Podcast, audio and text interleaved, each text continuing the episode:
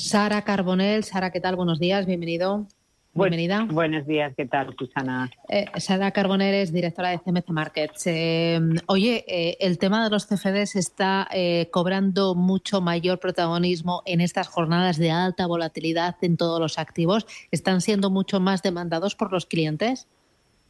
Bueno, yo, yo sí detecto mucho interés o que crece el interés cuando hay situaciones tan complicadas en el mercado como estas, ¿no? De hecho, también por parte de, de los periodistas, ¿no? Pues llamáis más o, preguntáis más, porque es verdad que al final este tipo de producto, en este tipo de conflictos o situaciones tan, tan, tan complicadas de mercado, es un producto que sirve precisamente para, pues puede proteger el riesgo, a pesar de que el producto en sí es arriesgado, ojo, que el producto en sí tiene su riesgo inherente, pero se puede hacer coberturas eh, con él y luego que te da acceso a tantísimos activos, que todos estos activos de los que se habla ahora mismo, pues la volatilidad, el trigo, eh, las materias primas, el paladio, el platino, todo este tipo de activos, eh, invertir en ellos es complicado, pero con CFDs no. Es decir, desde, desde nuestra plataforma, por ejemplo, hay 12.000 CFDs diferentes y ahora mismo pues se podría invertir en eso, en trigo, en todo lo que se está hablando últimamente, en paladio, en oro, en todos estos tipos de metales, ¿no?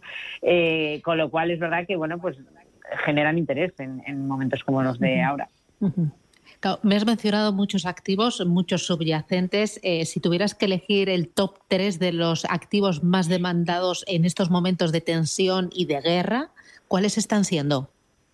Yo diría, bueno, por supuesto el petróleo, que ya sabéis que está disparado y como estamos comentando, se puede invertir directamente en él. O sea, el que haya comprado el, el CFD de petróleo, pues te voy a decir, pues eh, hace un mes pues ha tenido una regularización de, más de un 40%, ¿no?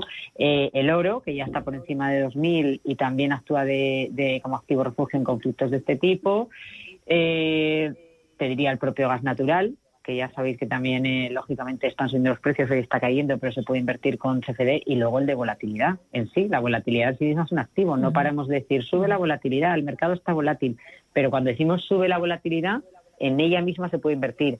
Y desde hace un mes, por ejemplo, desde el 8 de febrero, un mes exacto, se ha revalorizado casi un 50% nuestro CFD. O, sea, que el que haya comprado el CFD de volatilidad hace un mes, eh, lo que haya invertido, eh, porque aquí no hay mínimos, eh, pues ha ganado un 50%. Es, es verdad que a todo paso es fácil de decir, que decir, no, esto no es sencillo, adivinar el mercado es complicado, yo nunca intento ir de que todo es facilísimo y luego que el propio producto, o sea, el CFD en sí tiene apalancamiento, entonces como tienes un producto apalancado, en sí mismo tiene riesgo, ¿no?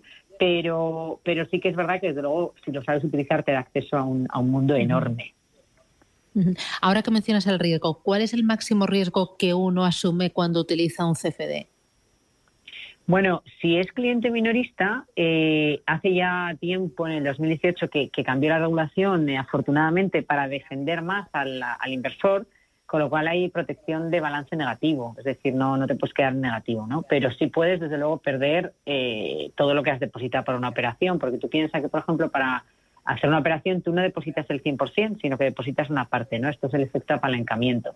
Por un lado puede ser positivo porque no necesitas grandes sumas de dinero para, para acceder, pero claro, tu ganancia o tu pérdida es muy, muy grande comparado con lo que tú has depositado, ¿no? Esto es el efecto apalancamiento, que, hablamos de él en todas partes, en la web, siempre avisamos, ¿no? Que magnifica tanto pérdidas como ganancias.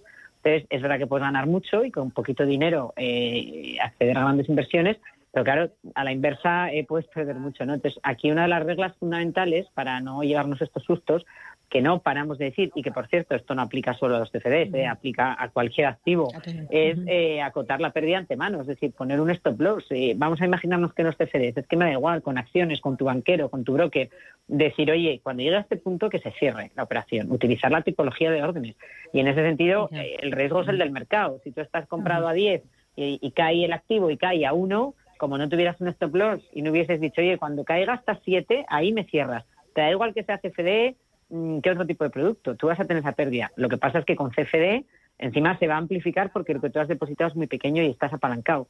Pero en cualquier caso el riesgo hay que controlarlo yo creo que con cualquier inversión, porque hablamos mucho de proteger mm, del riesgo de los CFDs y demás, pero en realidad el propio mercado es el que el que tiene estas y más en momentos como ahora de volatilidad, con lo cual nosotros siempre siempre siempre vamos a recomendar ser muy prudentes, controlar el riesgo, poner órdenes stop eh, y en ese sentido, bueno, pues protegernos de estos, de estos sustos.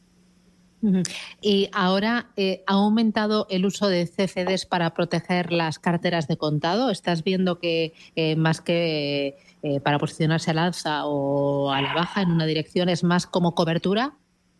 Hace ya tiempo, hace ya tiempo. O sea, nosotros llegamos a España en el 2008, en el 2008, fíjate ya hace mucho tiempo, y al principio quizá era un producto más de, gente que le gustaba mucho la bolsa, más, te diría a lo mejor de, de gente muy de mercado, ¿no? De estar todo el día ahí, más cortoplacista y demás. Pero con el tiempo, eh, sí, yo detecto hay, hay inversores que en realidad lo usan para eso. Es decir, tienen fondos o tienen acciones, lo tienen fuera, eh, y ahí el concepto es ir siempre al alza. Es decir, tú tienes un activo y lo que quieres es que suba.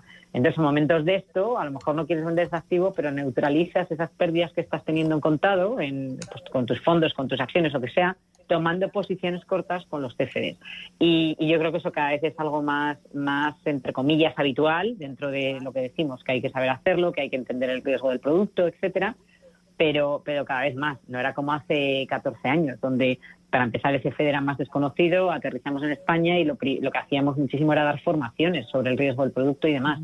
Eh, y siempre diciendo que era para, para expertos, etcétera. Y ahora ya yo creo que está un poco más eh, bueno, pues más eh, esparcido, ¿no? Su uso y, sea algo más común. Bueno, aún así nosotros seguimos con la formación, con la educación financiera y enseñando sobre la utilización y los subyacentes, las características, las bondades y los riesgos también de este, de este vehículo, de esta herramienta, los CFDs.